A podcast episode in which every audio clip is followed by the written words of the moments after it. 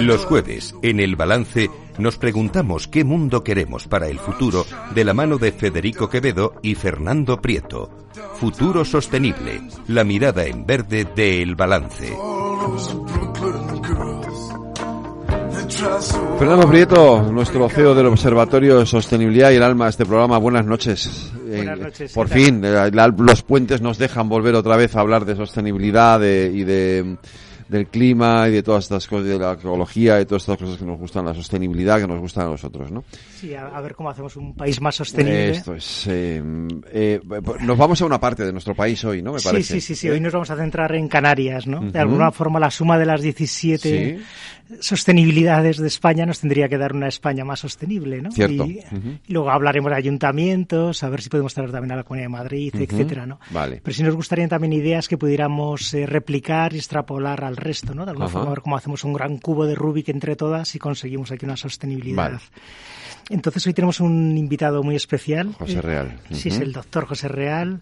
Es doctor en biología por el CSIC y la por la Universidad de La Laguna, experiencia en sistemas agroecológicos y huella de carbono. En la actualidad es docente por el Gobierno de Canarias, es uno de los máximos expertos en sostenibilidad en Canarias y también es miembro de Rebelión Científica, ¿no? Entonces, bueno, un lujazo poder hablar contigo, José.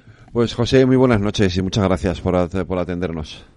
Hola, buenas noches. Muchas gracias a ustedes por darnos este espacio y hablar de algo tan importante que nos atañe como humanidad. Claro que sí. Pues, eh, Fernando. Sí, quizás vamos a repartirlo como en dos grandes eh, espacios, ¿no? Primero cuéntanos eh, un poquito cómo es el, medio ambiente, los grandes retos de sostenibilidad que tenéis en Canarias y luego pasaremos a las soluciones, ¿no? A ver cómo podemos extrapolar esto al conjunto del país, ¿no? Porque lo que queremos es solucionar, mejorar y, y tener un país mucho mejor para todos, ¿no? Entonces, si quieres empezar eh, por un diagnóstico así, contando con los principales problemas que creas que hay en las islas ahora mismo.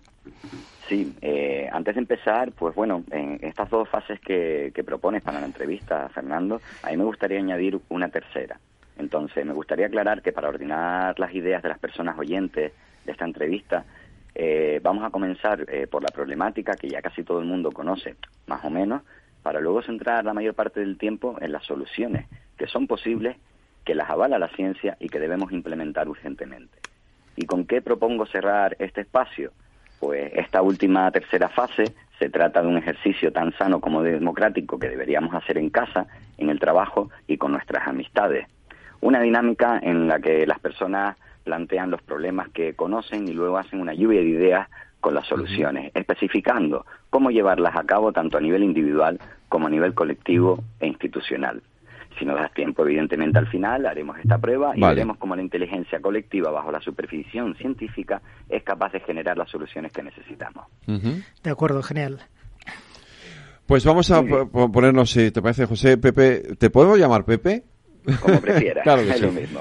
Eh, eh, podemos hablar de, eso, cuál es la situación ahora mismo en Canarias, qué problemas tiene Canarias eh, y luego ya vamos a las soluciones. Vale, pues vamos a centrarnos directamente en Canarias. Bueno, dar un dato simplemente a nivel estatal, ¿no? Para entender un poco el efecto del cambio climático entre muchos factores que tenemos que enfrentarnos ahora. El año pasado, eh, el año 2022, eh, pasamos de tener nueve días al año de olas de calor, una media de nueve días al año, a 46. Esto ya nos está diciendo cómo estamos empezando a acelerar este impacto eh, climático en nuestro país y especialmente en Canarias, ya que los datos eh, los modelos de desertificación de, de, las islas son alarmantes, algunas de ellas pueden llegar al 100% y el resto quedarán pues próximas a, esta completa desertificación. Con lo cual ya podemos hacernos una imagen a priori de, de lo que está sucediendo aquí. Voy a comentar eh, cositas que han sucedido y están sucediendo en Canarias. Mm, titulo esta parte Ecocidios y otras ideas retardistas que están surgiendo, que están sucediendo en el archipiélago empresas y administración pública.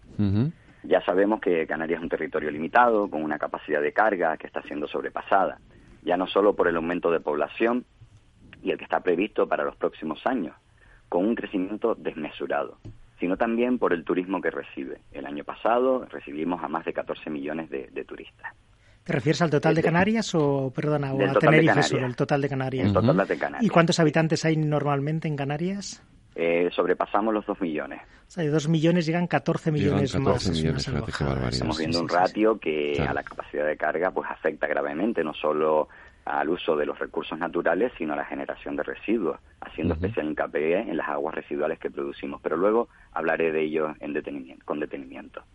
Eh, me gustaría destacar, antes de seguir, que el Gobierno de Canarias este año ha concedido el Premio de Turismo Islas Canarias a la proyección internacional del archipiélago al Hotel Riu Oliva Beach, situado en las dunas de Corralejo, Fuerteventura.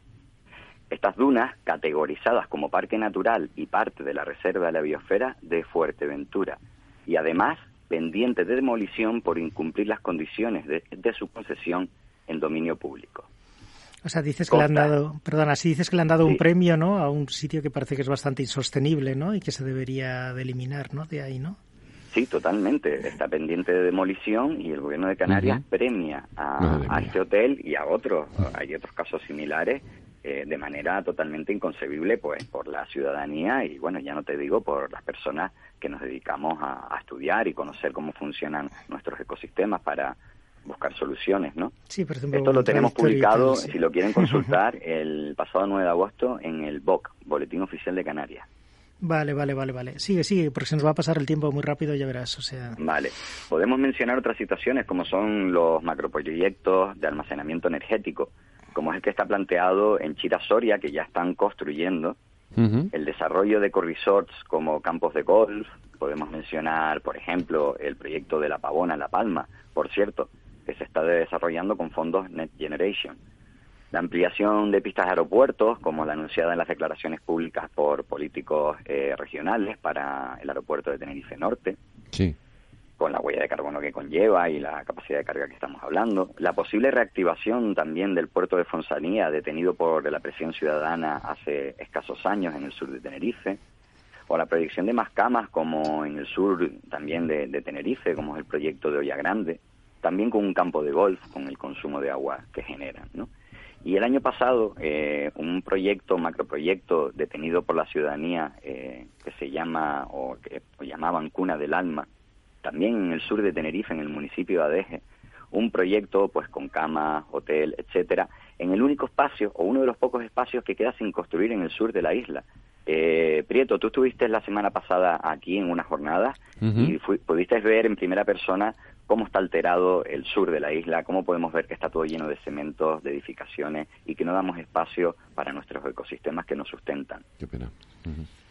Sí, sí, de alguna forma es, complicado, ¿no? Porque hay una presión enorme y de alguna forma sigue aumentando la presión, ¿no? En vez de decir vamos a dejar territorio para las próximas generaciones o, vamos en principio a dejar de emitir, ¿no? Yo, yo creo que lo decía los, eh, es un proverbio chino, ¿no? Si quieres salir del agujero, deja de cavar hacia abajo, ¿no? Es algo así, ¿no? Entonces, sí, muchos de estos proyectos parece que es justo lo contrario de lo que parece que habría que hacer, ¿no? Pero bueno, estos son temas puntuales, ¿no? Y en general, ¿qué, como qué grandes temas habría, ¿no? O sea, porque de alguna forma estos sí que se podrían como reagrupar como en grandes eh, ejes, ¿no? Claro, eh, ante este tipo de proyectos que van radicalmente en contra de la estrategia internacional que debemos implementar urgentemente y nos ponen en serio peligro, ha sonado la alarma y a finales de, verano hemos activado el nodo regional de rebelión científica específico para Canarias, ¿no? Eh, hemos comenzado con una estrategia contra COP eh, potente, con una manifestación el pasado 4 de noviembre, las jornadas de la semana pasada en la aula magna de la Universidad Laguna y en el Centro de Desarrollo Turístico de Costa de Eje, el municipio que mencionábamos antes, en el que contábamos pues con, la presencia del compañero Fernando Prieto, aquí presente hoy, también de Fernando Valladares y Agnes de de la Universidad de Marsella. Eh, y, con y tuvimos también una reunión con los partidos políticos, que esto hay que mencionarlo, del archipiélago, para dialogar. Tuvieron los compañeros pues hablando con los representantes de los partidos, o por lo menos la mayoría de ellos, sobre la situación de colapso climático y ecológico y sobre cómo actuar de manera local en Canarias. ¿De verdad queremos que las islas o España se transformen en territorios inhabitables? ¿Queremos ser refugiados climáticos? Pues para ello vamos a ir tratando esta serie de medidas que van relacionadas con la problemática de Canarias y vamos tratando problemas y medidas. Vale, sí, sí, sí, coméntanos sobre todo eso, las, los grandes eh, temas que hay ahora mismo así en, en Canarias, ¿no? O sea, seguro que el tema del agua, por ejemplo, es absolutamente clave, ¿no? Total, totalmente.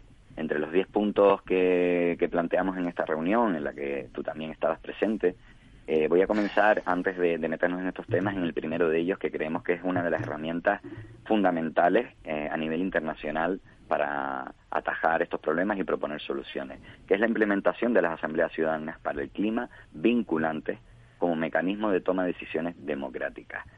Eh, resumo rápidamente, mediante un muestreo aleatorio, en el que podemos contar con una muestra representativa de la sociedad, teniendo en cuenta todos los factores posibles eh, que nos diferencian, mediante un asesoramiento científico y un seguimiento férreo durante una serie de meses, se van planteando los, problemas que hay y la propia ciudadanía va elaborando eh, soluciones. En España, lo podemos ver en la página del Ministerio de Transición Ecológica, ya se celebró una que lamentablemente no se publicitó al menos lo suficiente y evidentemente no se hizo vinculante, en la que se desarrollaron 172 medidas eh, en relación pues, a, a la estructura de las ciudades, al trabajo, a la producción de alimentos, de energía, bueno, vamos, Sí, este, este, este, es un tema potente, lo de las asambleas ciudadanas, ¿no? Hemos visto que se ha hecho ya en, el Reino Unido, se ha hecho en Francia, ahora mismo se está haciendo en Cataluña, se ha hecho también en Baleares, ¿no? Y de alguna forma sí que recogería lo que piensa la, la, ciudadanía de una forma así muy aleatoria y qué medidas tendríamos que tomar hacia el futuro, ¿no? Entonces, bueno, que es algo que es muy, muy potente, ¿no? Pero bueno, esto es una medida que queréis proponer allí, ¿no? Pero los grandes temas, ¿cuáles son los que se, sabes? O sea, ¿cuáles son los principales retos ambientales de sostenibilidad que tiene ahora. Una vez comentado esta herramienta que es muy potente y a nivel internacional eh, promovemos diferentes colectivos y movimientos eh, relacionados con la ecología, de, rebelión científica y otros muchos más, vamos a entrar eh, de lleno en estos problemas. El aumento del autoconsumo, la producción energética. Tenemos que descarbonizar nuestra vida inmediatamente, pero no a cualquier precio. No podemos alterar más los espacios naturales para implantar placas solares, eh, molinos para producir energía, etcétera. Sí, porque ahora, mismo hay un porcentaje muy alto, ¿no? De, de la, o sea, prácticamente el total de la energía es, eh, procede del, del petróleo, ¿no? Y del gas, ¿no? Y carbón hasta hace poquito. Evidentemente, aunque cada vez vemos en, en, algunas zonas especiales de la isla, como Narico, en Tenerife, eh, grandes zonas eh, con placas solares alterando los ecosistemas o aerogeneradores, al final también el consumo aumenta y se tira eh, bastante de, las energías fósiles, con lo cual ese balance no se está compensando y no estamos cumpliendo con los deberes. Se propone la instalación, o propusimos la semana pasada a los partidos políticos, la instalación de mil tejados solares, también de mil comunidades energéticas. Esto va a permitir un aumento de la eficiencia del uso energético y una descarbonización progresiva del mix sin alterar los espacios naturales que acabamos de mencionar. De acuerdo. ¿Qué más ideas eh, o qué más problemas hay para con sus correspondientes soluciones? Sí, eh, antes de pasar al siguiente, mencionar que en Gran Canaria está en marcha un macroproyecto eh, que es una central hidroeléctrica reversible que, que, se llama Chirasoria, que pretende desalinizar agua, bombearla para acumularla en altura y luego dejarla bajar a una presa más con menos altitud para aprovechar esa energía potencial y generar energía. Una idea fantástica, ¿verdad? Pues vemos que no lo es de manera rotunda, bajo la perspectiva científico-técnica. Por un lado, debemos valorar la energía que puede generar, teniendo en cuenta que un porcentaje de, para bombear este agua proviene de la quema de combustibles fósiles. Por otro lado, aunque provenga al 100% de fuentes renovables, eh, está solucionando la necesidad energética de la isla porque el impacto ambiental es muy severo, afecta a cinco espacios de la Red Natura 2000. Ya comentamos las razones obvias para no tocar un metro más de nuestros ecosistemas, dada la relevancia que tienen para mantenernos en el planeta. Estamos viendo proyectos estamos tomando decisiones que pueden comprometer nuestro futuro energético y la capacidad para adaptarnos, la capacidad para descarbonizarnos y recuperar los ecosistemas, que es otra de, las de las medidas que tenemos que, apostar fuertemente. Mm. Entonces, eh, la instalación de las placas fotovoltaicas en los tejados, como mencionamos antes en el título de la medida, también comentar que las comunidades energéticas nos proporcionan una parte interesante de las soluciones, ya que de acuerdo con la normativa europea permiten que las personas produzcan, consuman, almacenen, compartan y vendan energía renovable de manera colectiva. Bueno, vamos a pasar a otros puntos para que nos dé tiempo. Vale, sí, porque nos quedan menos de 10 minutos, 7. Pues venga. Paso a otros puntos importantes. Sí, por ejemplo, el tema de incendios forestales, ¿no? Porque este año pasado ardió allí como el 15% de la isla, ¿no? o sea, de la corona forestal, ¿no? O sea, que es un tema que es absolutamente salvaje, ¿no? Claro, evidentemente. Eh, el tema, también presentamos un punto eh, relativo a la a, al tema de, de, los incendios, como comenta Fernando, pero debemos tener en cuenta que mm, tenemos que hacer una buena prevención y también dotar de medidas de extinción. Podríamos hablar de la cantidad de, bomberos que tenemos, que deberíamos aumentar las plantillas y dotarlos con mejores medios. Pero desde el punto de vista medioambiental, eh, señalamos que por mucho que dotemos de medios, de medidas preventivas y de extinción, si no cambiamos la forma de vivir y relacionarnos con el medio, estos incendios tan virulentos como los que estamos viviendo ahora por todo el mundo, recordar los de Canadá o Nueva York este año o Grecia, eh, van a seguir sucediendo cada vez de manera más frecuente y con mayor intensidad. Entonces, ¿qué debemos hacer? Pues eh, trabajar en todas las patas de, de, la mesa, como estamos mencionando, ¿no? La descarbonización, la recuperación de los espacios naturales, eh, el modelo de producción de alimentos, que es algo que me gustaría comentar ahora a colación de esto. Sí, eso es muy interesante. Sí, sí, pero claro, sí, en Tenerife o La Palma este año pasado es que ardieron de una forma salvaje, ¿no? o sea, que esto hay que intentar que no, vuelva a suceder nunca, ¿no? O, sea, que arda lo que queramos que arda cada año, pero no que arda de una forma absolutamente desproporcionada, ¿no? Si cuéntanos esto del tema de, de la soberanía alimentaria, ¿no? La agricultura de proximidad, ¿cómo se podría hacer en la isla a lo mejor quitando estos campos de golf que hablabas, a lo mejor y de aumentando esta soberanía, ¿no? Exacto. Eh, el tema de la producción de alimentos es fundamental. Según la FAO, Canarias produce en torno al 4 o 5%, vamos oscilando en función del año, de los alimentos básicos que consumimos. ¿Esto qué quiere decir? Que la mayoría de los alimentos que necesitamos provienen de fuera. esto, conlleva este, este dato una huella de carbono 4% solo. O sea, que es que viene todo, todo de fuera, todo, todo, todo, todo. Claro, y además para una región ultraperiférica como Canarias mm, debería ser lo inverso, ¿no? Producir prácticamente la mayoría de lo que necesitamos. Claro.